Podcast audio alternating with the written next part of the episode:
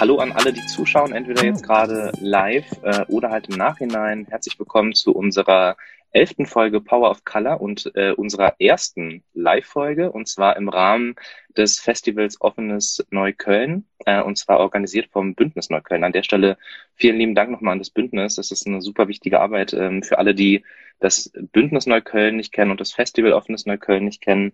Das Bündnis ist ein Zusammenschluss, ähm, parteiübergreifend, ähm, Gewerkschaften sind mit drin, äh, Kirchen, äh, ehrenamtliche Vereine, die sich einsetzen für ja, eine solidarische, offene, tolerante Gesellschaft hier in Neukölln. Ähm, man muss dazu sagen, dass wir auch in Neukölln, vor allem in Südneukölln, ähm, große Probleme haben mit äh, Terror von rechts. Und ähm, das war auch ein Grund, warum das Bündnis Neukölln hier aktiv geworden ist, um dem gemeinsam etwas entgegenzusetzen. Und in diesem Rahmen ist das Festival Offenes Neukölln entstanden, wo äh, ja im Grunde genommen jeder und jede aus der Zivilgesellschaft mitmachen kann, äh, ein Angebot machen kann. Und in diesem Jahr findet es Corona-bedingt vor allem digital statt. Ähm, deswegen schaut bitte auch nochmal äh, jetzt am, gleich am Anfang so ein bisschen die Werbung auf ähm, der Homepage vom Bündnis Neukölln. Es gibt heute, morgen und übermorgen, das ganze Wochenende, richtig tolle Angebote, ähm, wo man entweder sich reinschalten kann oder wenn ihr in Neukölln oder in Berlin wohnt, auch vorbeikommen kann. So, äh, heute reden wir über das Thema, äh, passend zum Festival Offenes Neukölln, ähm, eine offene Gesellschaft, ein notwendiger Schritt hin zu einer postmigrantischen Gesellschaft. Und ich würde sagen, bevor wir ins Thema einsteigen, und dann übergebe ich auch gleich äh, äh, sozusagen das Mikrofon, äh, lasst uns doch nochmal für alle, die heute vielleicht neu sich dazugeschaltet haben, weil ich glaube, das werden einige tun und dass sich das im Nachhinein nochmal anschauen, äh, vielleicht uns nochmal vorstellen, ähm, so persönlich, aber auch, was wir machen und ich übergebe gerne. Genau, hi, also ich bin Cindy und ich mache mit diesen beiden super coolen Leuten zusammen den Podcast Power of Color. Ich bin 23 Jahre alt und studiere gerade. Und ja, ansonsten gibt es eigentlich nicht viel zu erzählen. Ähm, hallo, schön, dass wir hier sind und ihr alle eingeschaltet habt. Ähm, ich bin Milis und ich bin 26 Jahre alt. Ich habe eine Berufsausbildung gemacht zur Kauffrau für Büromanagement ich arbeite gerade in dem Beruf. Und äh, was ich ganz gerne sage, ist auch, dass ich gebürtige Weddingerin bin. Also wir drei sind, glaube ich, Ur-BerlinerInnen und das ist, glaube ich, auch eine Einzigartigkeit. Und den Podcast haben wir seit äh, August 2020. Ja, ich bin Marcel Hopp. Ähm, ich bin der älteste von uns dreien. Ich bin 33. Ich bin Lehrer, äh, komme aus Neukölln, wohne in Neukölln, arbeite in Neukölln. Ähm, genau, und äh, vielleicht noch ein Satz ähm, ergänzend. Wir haben diesen Podcast im letzten Jahr angefangen, ähm, weil wir auch im Zuge dessen, was im letzten Jahr alles sozusagen ja passiert ist, angefangen natürlich als Auslöser ähm, mit der Ermordung von George Floyd und der Black Lives Matter Bewegung und generell einer sehr politisierten Gesellschaft äh, in dieser Hinsicht, haben wir drei gesagt, okay, wir möchten mit unserem Podcast ähm, ein kleines bisschen dazu beitragen, ähm, zu diesem Diskurs und ähm, auch ne, heute auch ähm, Schritt zur postmigrantischen Gesellschaft. Ich glaube, eigentlich all unsere Folgen, die wir bisher so gemacht haben, zu verschiedenen Themen, die irgendwie aus BIPOC-Perspektive für uns auch relevant sind, haben immer auch mit diesem, mit diesem Thema zu tun. Also wie kommt man hin zu einer postmigrantischen Gesellschaft. Deswegen hört auch gerne mal rein, äh, falls ihr heute das erste Mal dazu schaltet. Genau, wir haben ja so ein schlaues Pad, in das ich die ganze Zeit so gucke. Und ähm, unser Thema ist ja eine offene Gesellschaft. Offen sein, Offenheit. Lass uns erstmal so locker anfangen, oder? Also was bedeutet offen, offen sein und Offenheit äh, für uns eigentlich persönlich? Ich habe nämlich beim drüber nachdenken gemerkt, das ist eine total subjektive Frage, also auch immer oder eine Kontextfrage und ähm, für mich gar nicht so greift. Was meint ihr? Okay, ich glaube, wir machen jetzt wie bei UNO immer in eine Richtung, jetzt mache ich weiter. ich glaube, also ich habe jetzt kurz heute mal drüber nachgedacht, weil ich dachte mir so, okay, offene Gesellschaft ist etwas, was man total oft benutzt und eigentlich müssten ja dann eigentlich die Kriterien total klar sein, was es halt natürlich überhaupt nicht ist. Also für mich ist eine offene Gesellschaft oder was ich mir zum Beispiel von einem offenen Neukölln wünsche, ähm, dass man einfach verschiedene Kulturen, verschiedene Lebensarten nebeneinander hat, ähm, die aber auch miteinander agieren. Also ich finde es total wichtig, dass ähm, man nicht da aufhört zu sagen, okay, in Neukölln leben halt viele verschiedene Menschen. Wir haben Vielfalt und ich finde das super cool und ich freue mich auch total. Aber man kann noch mehr zusammen machen, um voneinander zu lernen, ähm, sich gegenseitig kennenzulernen und somit auch Akzeptanz reinzubringen. Ähm, weil nämlich dieses Akzeptieren von anderen Lebensweisen heißt nicht zu ignorieren, ähm, dass es Menschen gibt, die anders sind als ähm, man selbst vielleicht, sondern auch wirklich dafür zu kämpfen und ähm, sich einzusetzen, dass jeder in einer offenen Gesellschaft halt die Lebensweise führen kann, ja, die einen halt glücklich macht. Natürlich unter der Voraussetzung, dass man halt unsere demokratischen Werte nicht verletzt. Aber ich finde, das wird oft genommen, dieses Argument, um eben so einen Diskurs nicht miteinander zu führen, sondern gegeneinander. Und deshalb für mich ist es halt irgendwie Zusammenleben, zuhören und voneinander lernen und seine eigene Perspektive so ein bisschen zu verlassen.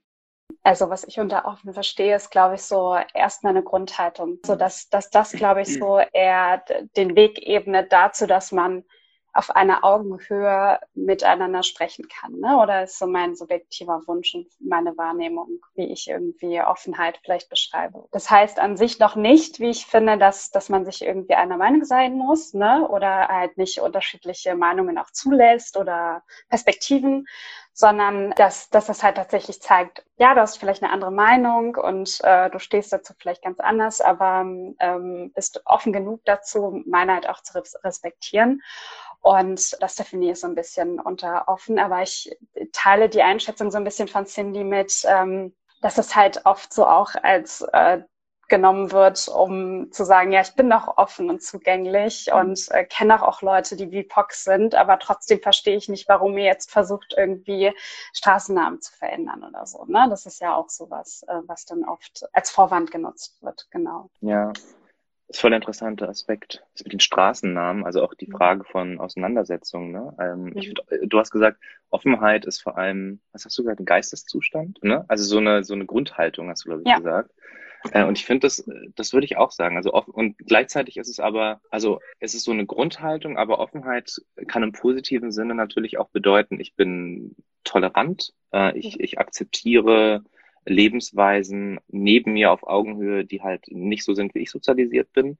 Aber ich finde, gleichzeitig wird es halt auch so schwammig mit Offenheit, weil Offenheit kann auch ehrlich gesagt, und da kommt vielleicht so ein bisschen so, ne, Linguist, Schrägstrich Deutschlehrer raus, Offenheit kann auch so ein bisschen Gleichgültigkeit bedeuten. Oder eben auch so ein, äh, ich ruhe mich jetzt hier aus. Also ich finde, mit Offenheit verbinde ich eher so ein sowas Passives fast schon und weniger jetzt eine, eine Aktivität. Offenheit ist für mich erstmal so eine Grundbedingung für. Und dann ist halt die Frage, wofür.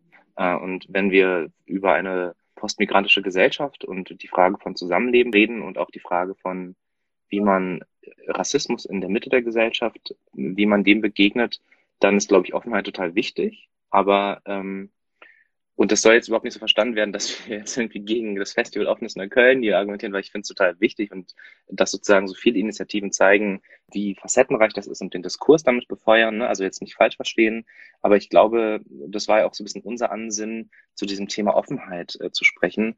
Und da würde ich nur sagen, und darüber können wir gleich ja noch ein bisschen tiefer gehen diskutieren, dass ich glaube, dass Offenheit ist der erste Schritt von vielen weiteren, die notwendig sind, ähm, zu, zu, hin zu einer postmigrantischen Gesellschaft und hin zu einer antirassistischen Gesellschaft. In unserem Pad steht positive Seiten von Offensein, Offenheit, offene Gesellschaft und warum das sehr wichtig ist. Und äh, ja, wollen wir wieder Reihe umspielen oder wollen wir jetzt andersrum gehen? Es ist ehrlich gesagt ein ungewohntes äh, Setting, ne? Ich hoffe, ihr hört im Hintergrund nicht meine Mutter telefonieren. Ich bin gerade bei meiner Mutter und ich habe so ein bisschen Sorge, dass alle irgendwie hören, wie sie gerade mit der Türkei telefonieren. Man hört mich sprechen, aber man hört die Wörter nicht, glaube ich.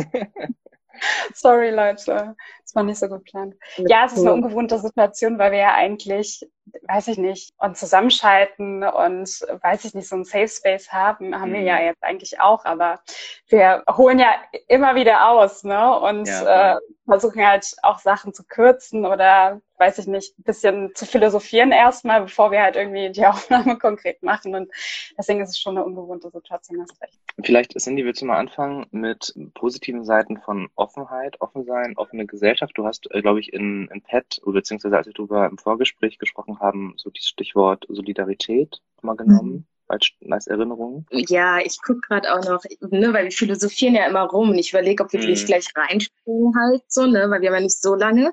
Deshalb, ja, ich kann das verknüpfen auch gleich mit dem Thema, was ich halt irgendwie äh, mhm. ansprechen mhm. wollte. Also das Positive an einer offenen Gesellschaft ist für mich ganz ehrlich, ich sehe es mal so auf Mikroebene oder mein bestes Beispiel ist mal halt ähm, auf Mikroebene so mein mein Haus, in dem ich lebe. Also ich lebe, lebe halt in der Gruppestadt und wir haben hier so acht Stockwerke und hier leben so viele verschiedene Leute. Also es ist so krass divers und ich, es ist jedes Mal lustig, unterhaltsam und einfach so wohltuend mit meinen NachbarInnen zu reden. Also mal abgesehen davon, dass ne, natürlich Berlin sind wir alle anonym und so weiter und so fort. Aber wenn man dann irgendwie zehn Jahre irgendwo lebt, dann kennt man doch schon so 30 Prozent der NachbarInnen. Und ohne jetzt zu krass tief reinzugehen, ich finde dieses offen miteinander leben, zu akzeptieren, wie andere leben, bringt einfach richtig krasse Gespräche, die man auch bilateral haben kann. Ich würde es halt gerne so sehen, dass man diese Gespräche, die man halt quasi privat mit Menschen hat, die vielleicht anders leben als man selbst, eben in die Gesellschaft tragen kann, um das halt auf größerer Ebene anzuwenden. Weil ich glaube wirklich, dass halt eine offene und vielfältige Gesellschaft uns als Gesellschaft nur voranbringen kann. Man kann so viel lernen, wie gesagt, und das kann man aus so vielen verschiedenen Perspektiven sehen. Deshalb ist es so schwierig, da gleich was zu greifen. Also für mich ist zum Beispiel die Geschichte von anderen Menschen zu lernen und also zum Beispiel von, von anderen Kulturen verknüpft mit Historie, die halt zum Beispiel nicht westlich orientiert ist, immer mega interessant. Also wenn ich halt überlege, was ich alles nicht gelernt habe in der Schule, aber so von meinen NachbarInnen irgendwie in den 30 Sekunden, die ich mit dem Aufzug fahre, mit denen zusammen irgendwie lerne, äh, es ist so krass und so bereichernd und deshalb ist es für mich auf jeden Fall so ein, so ein positiver Aspekt. Und ähm, ja, ich werde das Beispiel jetzt noch gar nicht bringen. Ich glaube, das ist schon ein guter Einstieg. Ähm, ja, ich glaube, genau, das ist so das eine. Ich glaube, das andere, was mir da total positiv auch nochmal einfällt, ich habe mir tatsächlich viel Gedanken gemacht über das Thema heute in der Woche, ist so dieser Aspekt von Allyship. Ne? Also ich meine, ähm, wenn wir von Allyship, also Verbündete aus einer Mehrheitsgesellschaft ausgehen, dann ist, glaube ich, eine Offenheit auf jeden Fall eine ganz wichtige zentrale Grundvoraussetzung dafür. Äh, ich glaube aber den zentralen Aspekt, äh, auf den wir wahrscheinlich heute immer wieder zurückkommen, den hast du eigentlich gerade schon gesagt, sind nämlich den Aspekt von Lernen. Also dass man äh, offen ist, äh, um neue Dinge zu lernen und das auch anzunehmen und da vielleicht auch nochmal äh, bezogen auf Meles, also ich finde das auch nochmal ein gutes Beispiel, was man, glaube ich, immer wieder auch jetzt äh, sieht, ist zum Beispiel die Frage von Auseinandersetzungen oder kritische Auseinandersetzungen mit ähm, der Kolonialgeschichte beispielsweise, mit antirassistischen Diskursen, mit aber auch äh, eigenen Privilegien, die natürlich ähm, und, und Machtstellung innerhalb dieser Gesellschaft. Und das alles benötigt natürlich erstmal als Grundvoraussetzung eine Offenheit dafür, sich überhaupt damit auseinanderzusetzen.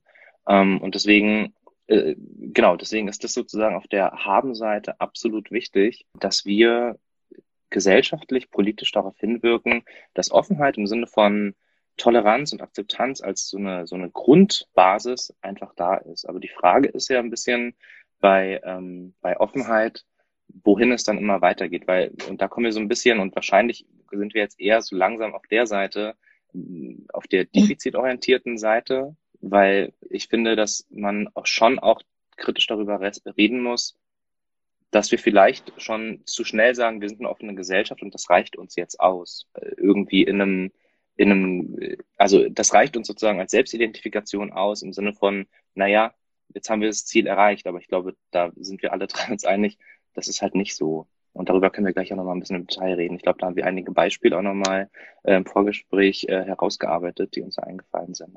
Aber Medes, fällt dir noch was äh, ein zum, zum Thema positiven Seiten? Was mir vielleicht noch so ein bisschen einfällt, ist natürlich, ähm, spürt man trotzdem so eine Art Solidarität, ne? also mhm. mit den Leuten und mit, mit den Leuten, denen du aufgewachsen bist oder mit denen du in einem gemeinsamen Kiez wohnst. Ne? Natürlich bedarf es irgendwie immer so gewisse Aktionen, also es muss irgendwie was passieren, damit die Leute zusammenrücken. Ne? Also sei es jetzt irgendwie, das Haus wird verkauft ne? Mhm. und alle solidarisieren sich zusammen und versuchen zusammenzuhalten und egal wie viel du für die Miete zahlst ne? oder aus welchem Elternhaus du kommst oder wie lange du da schon wohnst. Ne? Und ähm, das ist, glaube ich, so ein bisschen ähm, auch das Schöne, was ich vielleicht als positive Seite nochmal mitnehmen würde.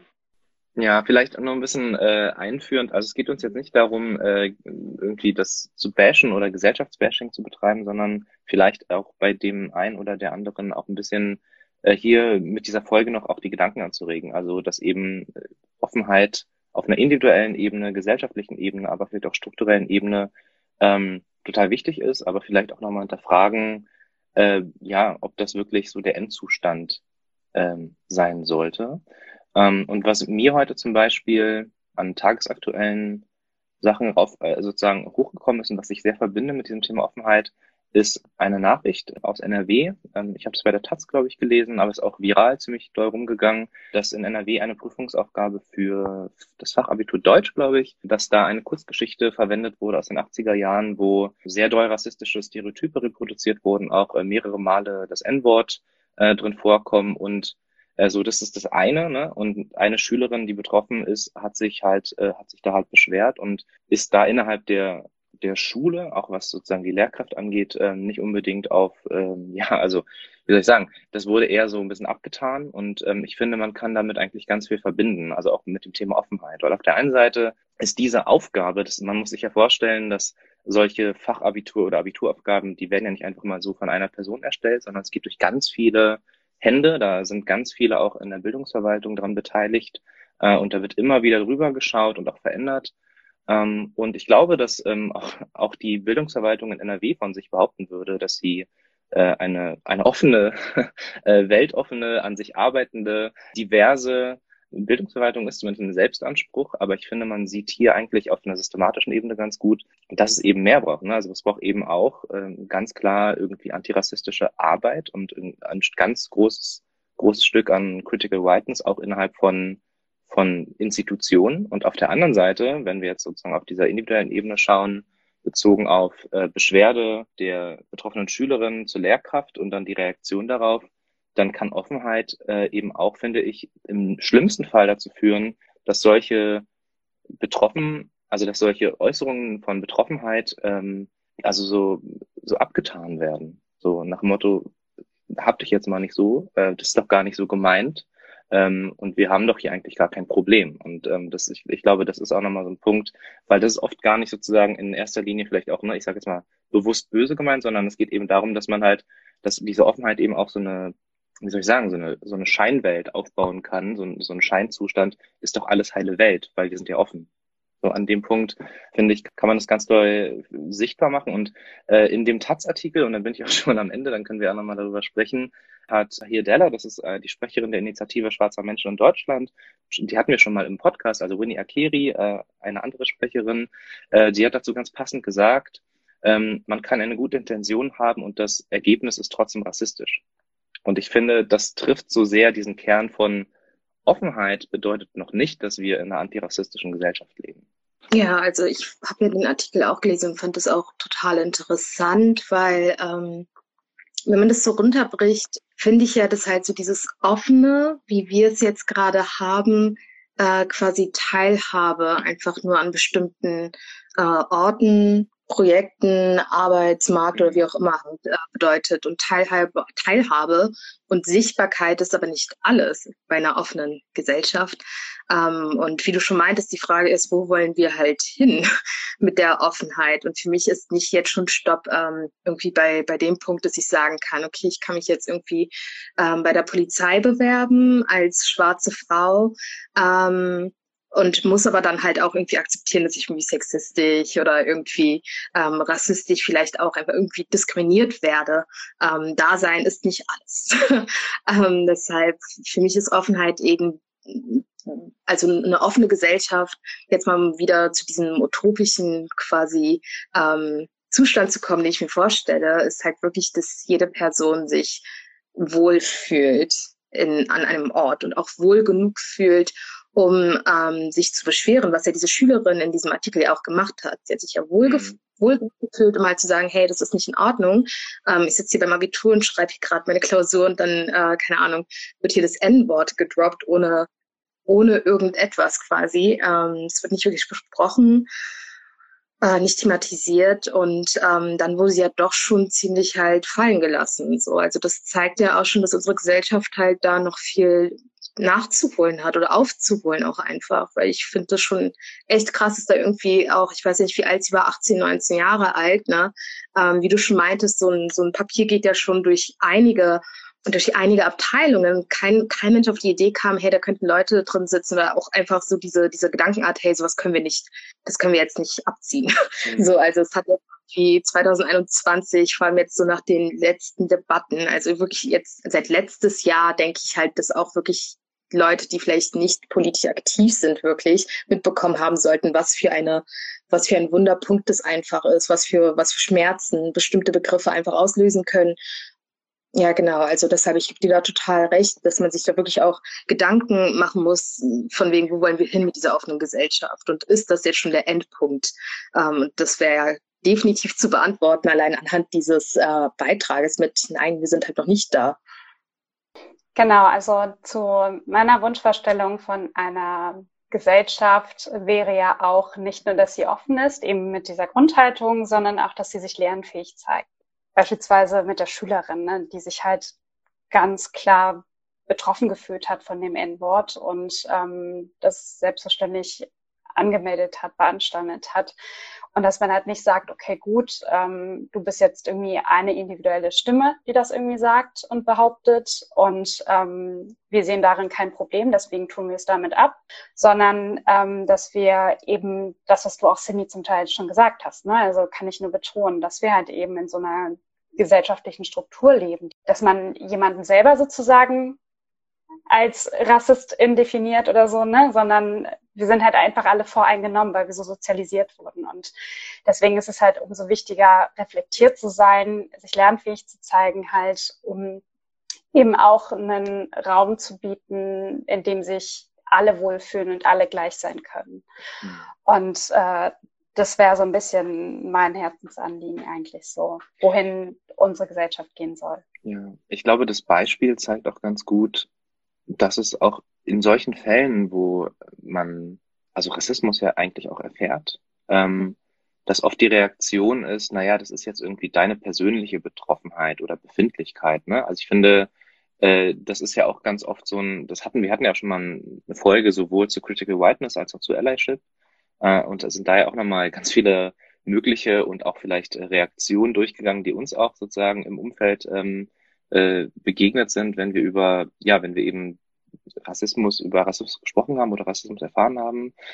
Und ich glaube, das gehört eben auch zu diesen Reaktionen, die man da nochmal analysieren muss. Also äh, äh, als ich das gelesen habe, hatte ich so das Gefühl, die gesamte, also sowohl sozusagen die Schule, aber auch das ganze System hat so getan, als wäre das irgendwie jetzt das Problem der einen Schülerin. Und das Problem ist nicht, also klar äußert sich das Problem in diesem Moment, aber das Problem dahinter ist, dass das überhaupt, dieser Text genommen wurde, dass das überhaupt nicht aufgefallen ist. Äh, und übrigens, ähm, das ist jetzt sozusagen die, der einen Schülerin zu verdanken, dass das überhaupt Thema ist. Also es ist auch generell nicht weiter aufgefallen, beziehungsweise vielleicht haben sich auch andere jetzt nicht getraut, da äh, was dagegen zu sagen, aber da haben so viele Augen drauf geschaut und dass das überhaupt nicht so eine problematische ja so eine kritische Grundhaltung dahinter ist, die das erkennbar macht und sichtbar macht und eben verhindert, ist eben auch, finde ich, ein ganz tolles, ja, ein ganz toller Indikator dafür, wie vielleicht auch ein bisschen der Zustand ähm, ist, wo wir uns eben gerade befinden. Ich nehme den Punkt einfach auf und mache gleich weiter mit genau. dem nächsten Beispiel. Ähm. Auch super aktuell. Und zwar haben wir jetzt Pride Month. Ich freue mich total. Und super interessant fand ich ja auch da, ne, wenn man jetzt so Richtung auch ähm, Allyship geht und ähm, eben zusammen so eine offene Gesellschaft zu kreieren. Wie machen wir das am besten? Weil jetzt irgendwie viele, viele äh, Mitglieder der queeren Community eben ähm, gepostet haben, meinten, hey, Rainbow oder halt die Regenbogenflagge zu posten, hilft uns nicht weiter, ja, einfach gleich, Gleichberechtigung zu erlangen in der Gesellschaft.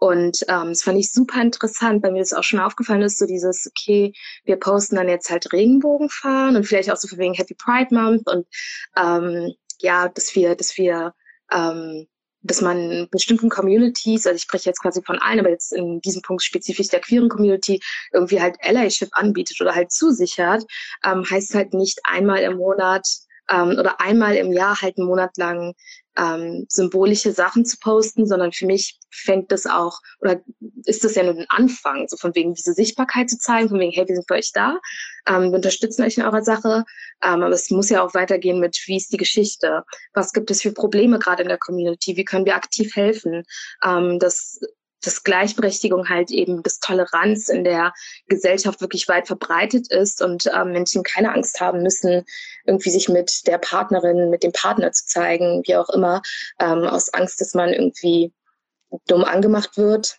was wahrscheinlich noch der einfachste Fall in Anführungszeichen wäre, hinzu, dass man äh, körperlich vielleicht wirklich angegriffen wird.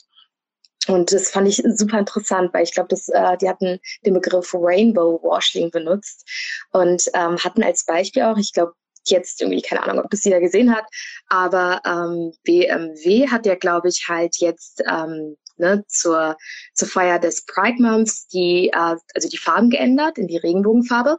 Und das wird aber nur an spezifischen Orten gemacht, also an kon konservativeren ähm, Orten wird halt die normale Farbe gezeigt. Und es ist ja insofern einfach äh, wirklich problematisch, weil das ja zeigt von wegen, hey, wir, wir unterstützen euch irgendwo, aber wir denken halt immer noch an unsere Verkaufszahlen, wir denken an unsere Kund Kundinnen halt ähm, und ihr habt nicht unsere absolute Solidarität. Und gleichzeitig zeigt es ja auch, dass es quasi einfach nur gemacht wird, weil es ist Pride Month und man möchte irgendwie halt ähm, Aufmerksamkeit erregen und vielleicht noch irgendwie was für Public Image machen. Und ähm, das finde ich total interessant, weil das hat ja dann auch wieder, geht ja auch wieder Hand in Hand mit Teilhabe teilweise, so von mhm. wegen äh, reicht Sichtbarkeit, reicht Teilhabe ähm, oder sollte man sich wirklich damit auseinandersetzen, um halt irgendwie ähm, Communities zu helfen? So, wie weit muss man gehen?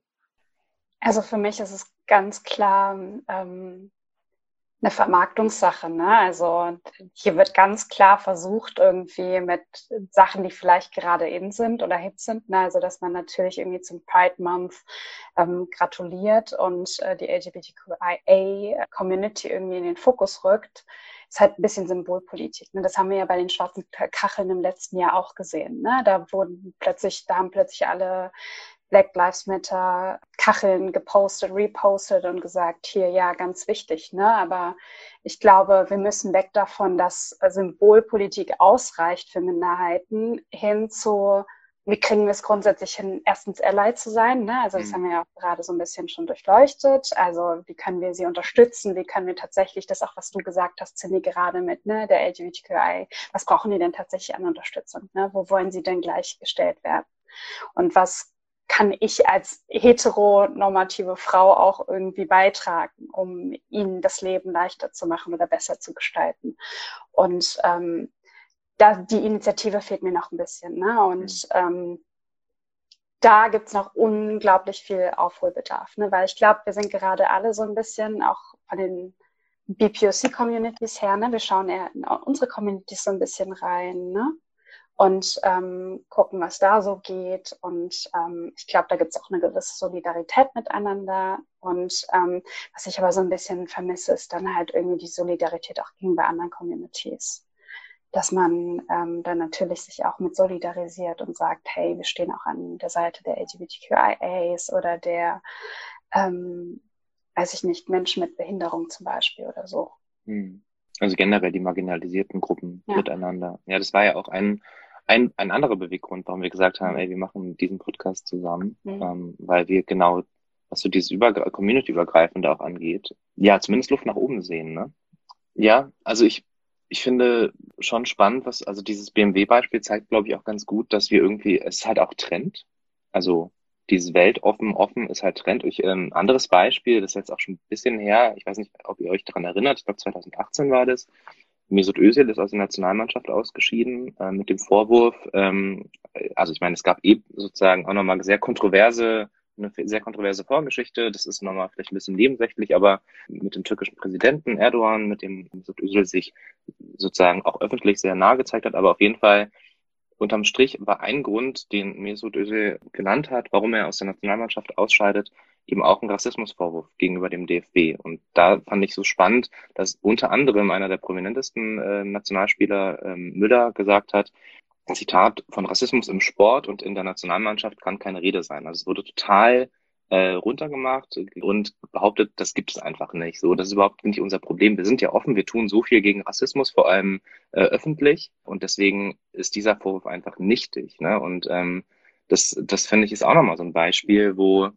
wo Offenheit eben auch dazu führen kann, ein ganzes System, in diesem Fall ein Verband und auch sozusagen das, diese ganze Struktur von Mannschaft einfach unter diesem Label zu packen und damit jeglichem antirassistischen Diskurs zu entfliehen, zu sagen, uns betrifft es nicht, weil wir sind ja offen und alle, die sich jetzt irgendwie beschweren, die übertreiben. So, die, das ist einfach nicht vorhanden, das Problem. Und das ist auch nochmal, finde ich, man, man, findet viele Beispiele dafür, finde ich, ähm, wo genau diese Mechanismen so stattfinden.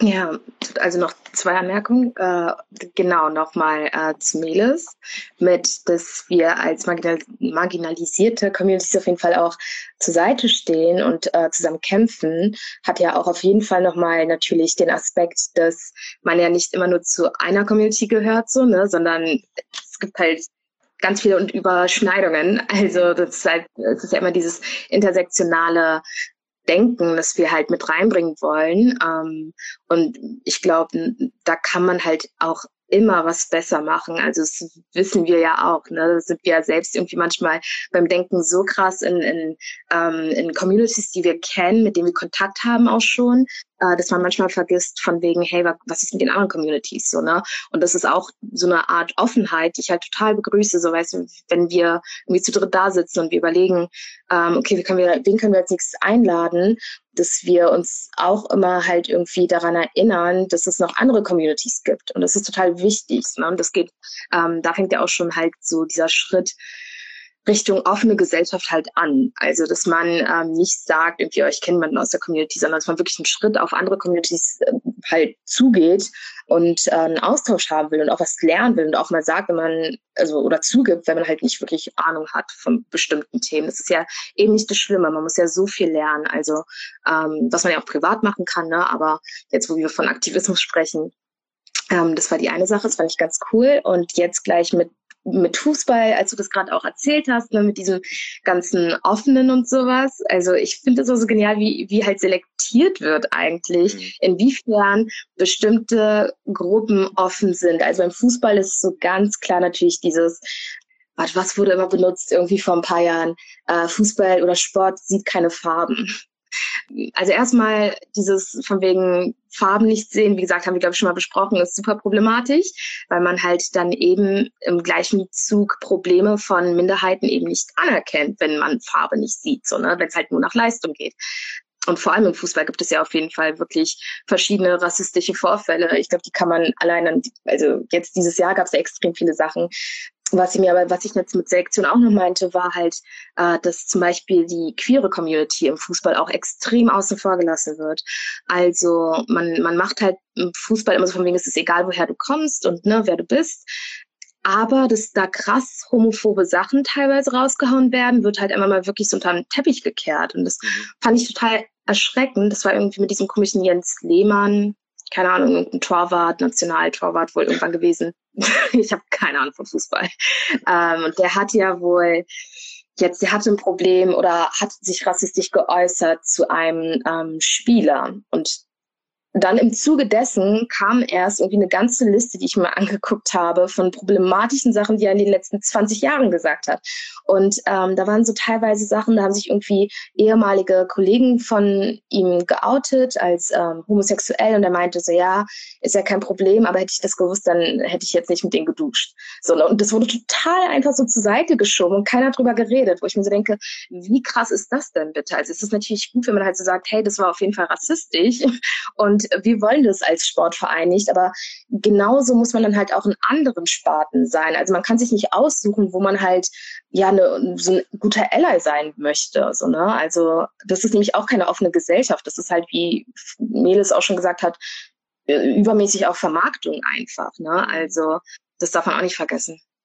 Genau, darf ich noch mal kurz äh, zu der Thematik Ösil und ähm, Müller, dann können wir auch schön ähm, zu dem anderen Thema. Und zwar finde ich halt, wenn Müller Ally gewesen wäre, dann hätte er ne, wäre da zwischengesprungen, vor Ösi gesprungen und hätte gesagt, okay, wenn er sagt, dass er rassistisch angegangen wurde oder das Gefühl hatte, dass im DFB anscheinend nicht alles so gut funktioniert hat, ähm, dass sich halt eher wohlfühlt, dann muss was dran sein und dann müssen wir da auch ganz klar versuchen, unsere Strukturen zu hinterfragen. Ne? Und das betone ich so, weil, also Allyship bedeutet für mich halt auch, ähm, dass man ganz klar sagt, so, hey, das war jetzt rassistisch, ne? Mhm. Und dazwischen geht und es nicht von der betroffenen Person halt nur erwartet, dass sie mhm. irgendwie sagen, das hatten wir ja auch in unserer Podcast-Folge auch ähm, zu Allyship, in die ihr natürlich auch sehr, sehr gerne reinhören könnt. Ja, ich glaube, das ist vielleicht auch so ein bisschen, wenn man da auf den Kern geht, ähm, der Unterschied ein Stück weit auch zwischen Offenheit und auf der einen Seite und auf der anderen Seite so Allyship verbunden mit so einer eigenen selbstkritischen Haltung, Critical Whiteness. Weil offen sein, ich kann erstmal sagen, ich bin jetzt offen. Also ich mhm. bin ab jetzt offen. Ich gehe mit offenen Augen durch die Welt und bin offen und ne, also dann kommen eben auch so unreflektierte Äußerungen, äh, Cindy, wie du es gesagt hast, so ne, ich sehe keine Farben als Verband. Ich, da, da, also wenn man das mal, das wurde ja null reflektiert so eine Äußerung. Und auf der anderen Seite Allyship und Critical Whiteness ist halt kein Wohlfühlprogramm. Mhm. Offenheit kann ich einfach, ich kann einfach sagen, ich bin offen, aber wenn ich sage, ich bin Ally, ich ähm, nutze meine Privilegien und, ich, und gebe sie und auch ab, weil ich möchte eine gleiche Gesellschaft haben, äh, dann bedeutet es aus einer Mehrheitsgesellschaft natürlich auch die Infragestellung der eigenen Privilegien, der Machtstellung. Ähm, und vor allem finde ich äh, auch innerhalb jetzt, das, da sind wir wieder bei intersektionalem, äh, bei einem intersektionalen Blick, äh, innerhalb einer natürlich auch patriarchalischen, ähm, sexistischen Gesellschaft zum Beispiel, ähm, natürlich gehört damit dazu, dass, dass man Macht abgibt ähm, und dass man seine Privilegien aber sozusagen als Zwischenschritt nutzt, um es sichtbar zu machen. Und genau das hätte Müller an der Stelle nur als, ganz ehrlich, ich habe noch nie über Fußball geredet, ich bin auch überhaupt kein Fußballkenner, aber es ist trotzdem ein gutes Beispiel, ähm, wo man das eigentlich hätte deutlich machen müssen, genauso wie die Lehrkraft die, ähm, die sozusagen, die dann zum ersten Mal hört, hey, ich, das, das ist rassistisch, hier diese, die, diese Geschichte, das, was da verwendet wird, äh, und die hätte eigentlich dafür eintreten müssen, sagen, hey, das geht so nicht. Und äh, diese Aufgabe, die werden wir sofort streichen und äh, ich werde das sofort äh, weiter melden und dann hätte die Schule dahinter stehen sollen und so weiter und so fort. Äh, das bedeutet für mich eigentlich eine Gesellschaft, die nicht nur offen ist, sondern die aktiv wird die, ähm, ja, die miteinander steht und in dieser Hinsicht sich da auch nicht auseinander dividieren lässt, weil Offenheit alleine, ja, mein Gott, so, was kann man sich davon aus der marginalisierte Gruppe kaufen, dass Leute sagen, sie sind offen? Das heißt, kann im schlimmsten Fall bedeuten, ja, okay, wir dulden euch jetzt hier im Raum. Genau. Ähm, was ich auch noch äh, ganz kurz, wo wir schon bei, ähm, beim, beim Fußball sind, ähm, ich meine, man hat, wir haben extrem viele verschiedene, ähm, kann es natürlich an andere, auf andere Bereiche anwenden, aber ich meine, wenn wir jetzt schon bei Özil und äh, der Erdogan-Sache und der Müller-Sache sind, dann finde ich ja auch interessant, dass halt zur offenen Gesellschaft auch wirklich gehört, dass man verschiedene Diskurse parallel führen kann ohne sie miteinander zu vermischen und dass eine Sache dann runtergeht, weil ähm, eben also diese ganze Erdogan-Sache und diese ganze äh, Rassismusdebatte wurde ja dann so genutzt, um zu gucken, was ist jetzt schwerwiegender, was hat es verdient, äh, dass wir darüber reden. Ich finde, man hätte super parallel darüber reden können und auch nicht, also dann immer diese, dieser wie soll ich sagen, es wird ja auch immer so vorgeschoben irgendwie, als ob man die Rassismuskarte spielen würde. Ne? Also Mesut Özil hatte schon krasse Sachen berichtet eigentlich, die da äh, passiert sind im Verband. Man hätte darüber reden müssen, ohne halt zu sagen, ja, okay, aber er hat ein Foto mit Erdogan. So, okay, es ist ja eine andere Sache und das sollten wir auch auf jeden Fall besprechen. Das heißt nicht, dass halt die andere Sache jetzt irgendwie nichtig gemacht werden sollte. Und das ist halt auch super wichtig, aber wenn wir wirklich in einer offenen, vielfältigen Gesellschaft sprechen, ähm, oder sein möchten, leben möchten, ähm, dass man eine Person nicht anhand von ja, Sachen, die einem selbst nicht gefallen, ähm, quasi nicht ernst nimmt. Mhm. Und ich glaube, das passiert viel zu oft. Und dann muss jeder halt von uns auch irgendwie darauf achten, dass wir nicht in diese Schiene verfallen. Das gehört auch dazu. Ja, das passiert auch tatsächlich, ich meine, in, in schlimmsten Fällen ganz oft. Ne? Ich glaube, wir hatten, äh, ich weiß gar nicht, ob das in unserem Jahresrückblick war, aber äh, wir hatten an einer Stelle im Podcast in irgendeiner anderen Folge über äh, George Floyd auch natürlich gesprochen. Ich glaube, das war im Jahresrückblick. Äh, ja. Ich glaube, Cindy, du hast auch nochmal erzählt, ähm, ja, also wie, wie das so, sogar diese explizite Tat relativiert wurde ähm, mit äh, Victim Blaming, so nach dem Motto, ja, ist ja halt ein Krimineller gewesen und äh, von wegen Falschgeld, hat mit Falschgeld bezahlt und und ähnlich, ähnliches haben wir auch bei den NSU-Morden in der, in der Ermittlung gesehen, dass äh, da schnell dann irgendwie dieser diese Vermutung da ist, naja, das ist wahrscheinlich irgendwie ähm, ja Familienkriminalität und die organisierte Kriminalität sind selber schuld und so. Ne? Und das ist, gehört, finde ich, im schlimmsten Fall, äh, wenn man das sozusagen auf die Spitze treibt, ähm, kann es eben auch solche Auswirkungen haben. Hm. Ah ja, warte, wir haben noch zehn Minuten. Ich wollte euch unbedingt noch fragen.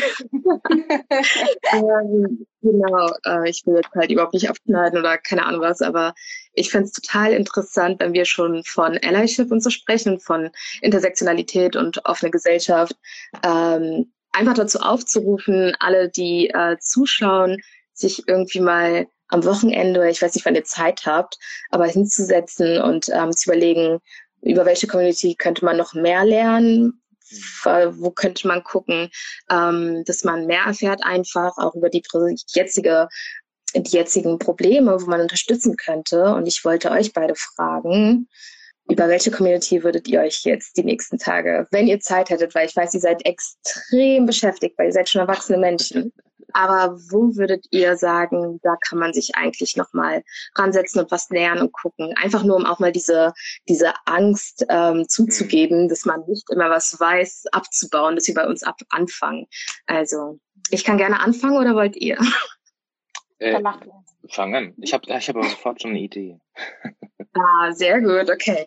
Ähm, also, wo fange ich an? Ich habe heute ähm, einen Bericht gesehen ähm, mhm. auf BBC Africa. Da ging es um ähm, Athletinnen, die beim Olymp in Tokio nicht mitmachen dürfen. Ähm, beim Olymp, bei den Olympischen Spielen, beim Olymp, bei den Olympischen Spielen nicht ähm, mitmachen dürfen, weil ihre Testosteronlevel zu hoch sind. Und äh, das hatten wir jetzt schon öfter. Also ich habe nicht zum ersten Mal davon gehört. Ich glaube, in den 90ern gab es schon so einen ganz bekannten Fall, äh, wo Frauen dann halt irgendwie vorgeworfen wurden, sie wären als äh, Mann geboren und hätten deshalb irgendwie einen Vorsprung und ähm, ich fand es halt so erschreckend, weil ich habe es mir angeguckt und dachte mir so, okay, ich gucke jetzt zum fünften Mal einen Bericht über, ähm, über dieses Problem oder diese, diese Problematik von diesem binären System, die wir in Olympischen ähm, Spielen haben oder halt bei an Wettbewerben allgemein. Und ich habe immer noch keine Ahnung so wirklich. Ich glaube, da werde ich mich jetzt ransetzen und gucken, äh, schauen, was es halt auch für Vorkehrungen gibt oder irgendwie, ob wir überhaupt Fortschritte machen, ähm, da einfach mal Gleichberechtigung mit reinzubringen, weil es kann ja halt nicht sein, also weil die Frauen oder äh, ja die Frauen vor allem gehen ja rein als die wollen da mitmachen und die sind gut und damit ist halt ein Traum zerstört. Also es kann ja nicht die Antwort sein auf ähm, ja diese diese Problematik, will ich es eigentlich nicht nennen, aber ähm, ja diese Problematik von unserem binären System. Willst du zuerst oder ich? Ich kann gerne ganz kurz. Und okay. zwar ähm, habe ich ja gerade auch so ein bisschen angesprochen, Menschen mit Behinderung, die ja oft auch von Diskriminierung, Ableismus äh, betroffen sind beispielsweise, die auch sehr oft unsichtbar gemacht werden. Ähm, ich glaube, das ist auch nochmal wichtig in den Fokus zu rücken. Also gerade ist ja auch sehr, sehr viel passiert, also auch politisch, technisch. Also um hörbarer zu werden. Also das heißt irgendwie, dass darauf hingewiesen wird, dass beispielsweise so Behindertenwerkstätten, ne, die ähm, Menschen mit Behinderung, die dort arbeiten, halt zu einem Hungerlohn arbeiten ne, und weniger Geld bekommen unter dem Mindestlohn, was für mich echt skandalös ist und tatsächlich auch mal angegangen werden muss, weil das ungerecht ist und, mhm. ähm, und so weiter. Also ich glaube, dazu gibt es auch unglaublich viele Themen und ich erhoffe mir, dass wir uns als Gesellschaft auch mehr damit auseinandersetzen. Ja, bei mir, äh, es ist, das eine Thema ist, das wollte ich eigentlich intern mit euch besprechen, ob wir das nicht, uh. ob wir das nicht als nächste, nicht nächste, wir haben die nächsten Podcast-Folgen ja schon geplant thematisch, aber ob wir in diesem Jahr nicht etwas machen könnten zur alevitischen Gemeinde, weil ich muss offen zugeben, ich habe so, natürlich habe ich ein Grundwissen, aber ich muss ganz klar und ehrlich sagen, es ist alles andere als umfassend. Ähm, und ich glaube, ähm, das fände ich super interessant und vielleicht könnten wir das machen. Das fände ich gut. Wir haben, glaube ich, bis September schon alle Folgen durchgeplant, aber vielleicht irgendwie danach. äh, und das andere, das war ein Radiobeitrag, den habe ich die Woche gehört. zu, zum Kokskonsum in Berlin. Das ist ja sozusagen im, äh, im 2020, im Corona-Jahr, hat sich äh, der Kokskonsum an, nach Abwasserproben verdoppelt.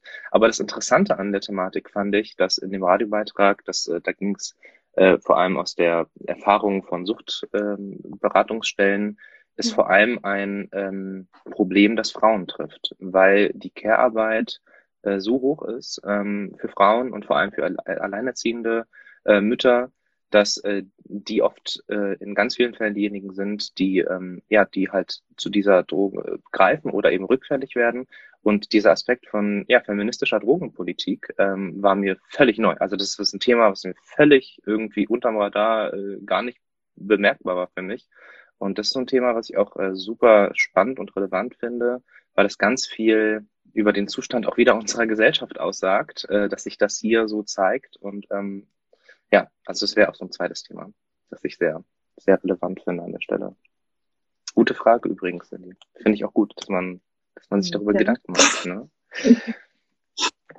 ähm, wir sind ja wahrscheinlich gerade so ein bisschen am Abschluss äh, der Folge. Ich hätte noch einen Punkt, der mir tatsächlich als Analogie noch eingefallen ist, als Gedanken. Und zwar, ähm, ich glaube, Meles hat es am Anfang gesagt, dass ähm, Offensein, Offenheit ist in erster Linie eine Geisteshaltung oder eine, eine Grundhaltung. Ich finde das auch. Also ich finde, das äh, ist vor allem noch keine Aktivität und was mir sozusagen als als Gegenüberstellung zu Offenheit, äh, sozusagen auch um es zu kontrastieren, noch als Begriff eingefallen ist, ist äh, die wehrhafte Demokratie. Weil ich finde, die wehrhafte Demokratie macht so sehr deutlich, dass es sich um eine Aktivität handelt, um eine Aufgabe, die wir alle haben. Als System, als Gesellschaft, als Individuen. Und mir fällt jetzt keine Analogie ein zum Thema Offenheit im Hinblick auf, ähm, ja, auf eine antirassistische Gesellschaft, aber ich finde, es braucht eigentlich genau das, also eine wehrhafte Gesellschaft im Hinblick auf Antirassismus und natürlich auch auf, auf, äh, auf also Antisexismus für eine feministische Gesellschaft, gegen eine homo- und transphobe Gesellschaft, ähm, gegen eine ableistische Gesellschaft, ist das richtig, mhm. äh, ja, flektiert, äh, genau, äh, und äh, das sind alles, also diese Wehrhaftigkeit, das finde ich auch nochmal so ein Punkt, weil äh, und dafür wiederum, für diese Wehrhaftigkeit ist Offenheit natürlich eine Grundvoraussetzung. Und das war ja eigentlich der lange Titel, den konnten wir gar nicht so, ähm, so formulieren. Wir haben gesagt, eine offene Gesellschaft, ein notwendiger, aber kein hinreichender Schritt für eine postmigrantische Gesellschaft. Äh, und vielleicht das so zum Abschluss ähm, äh, von meiner Seite zumindest als Gedanke, dass ich das ganz wichtig finde, dass wir bei diesem Offensein, dass wir da nicht stehen bleiben, sondern dass wir alle dahin kommen, aber dass wir dann weitermachen sind wir jetzt bei der Abschlussrunde. Ja, also das war schon oh, das ist ja echt schwierig, da was noch ranzuhängen. Aber ähm, nee, genau den Punkt, den du angesprochen hast, wehrhafte Demokratie, ich glaube, ähm, das ist für mich auch so ein, so ein Ziel einfach an, also dass man dann sagen kann, wir sind eine offene Gesellschaft, weil man halt eben nicht Angst haben muss, dass halt wie 2015 bestimmte Parteien äh, in den Bundestag ziehen und man sich halt irgendwie als Minderheit denkt, oh mein Gott, Schweden soll voll schön sein. Ich glaube, ich pack meine Sachen. Nee, es ist halt so, ne, also das wäre, glaube ich, ein Traum, wenn man sich so denkt, okay, da können Bewegungen kommen, die einen ähm, in der Lebensweise einschränken wollen. Und man weiß halt, man ist aber in der Gesellschaft so sicher, dass man keine Angst haben muss und tatsächlich irgendwie überlegt, ob man ausziehen muss irgendwann, weil die Gesellschaft oder das Klima in der Gesellschaft einfach so kippt, dass man Angst hat, rauszugehen ähm, und sich halt zu Hause frei rumzubewegen. Und ich würde, glaube ich, so ein bisschen den Abschluss machen, weil wir noch eine Minute haben. Genau, also vielen Dank an alle ZuschauerInnen und ZuhörerInnen, dass ihr eingeschaltet habt. Wenn euch äh, diese Folge interessiert hat oder beziehungsweise ein bisschen unseren Podcast schmackhaft gemacht habt, dann schaltet doch gerne mal ein. In unserer Bio ist der Link zu unseren letzten Folgen. Folgt uns gerne über Instagram. Und ähm, ja, bald äh, nehmen wir die nächste Folge auf und im nächsten Monat gibt es sie dann endlich zu hören. Schön, dass ihr da wart. Habt noch einen schönen Abend, ein schönes Wochenende. Es wird das schön. Genießt es. Tschüss. Danke, ciao.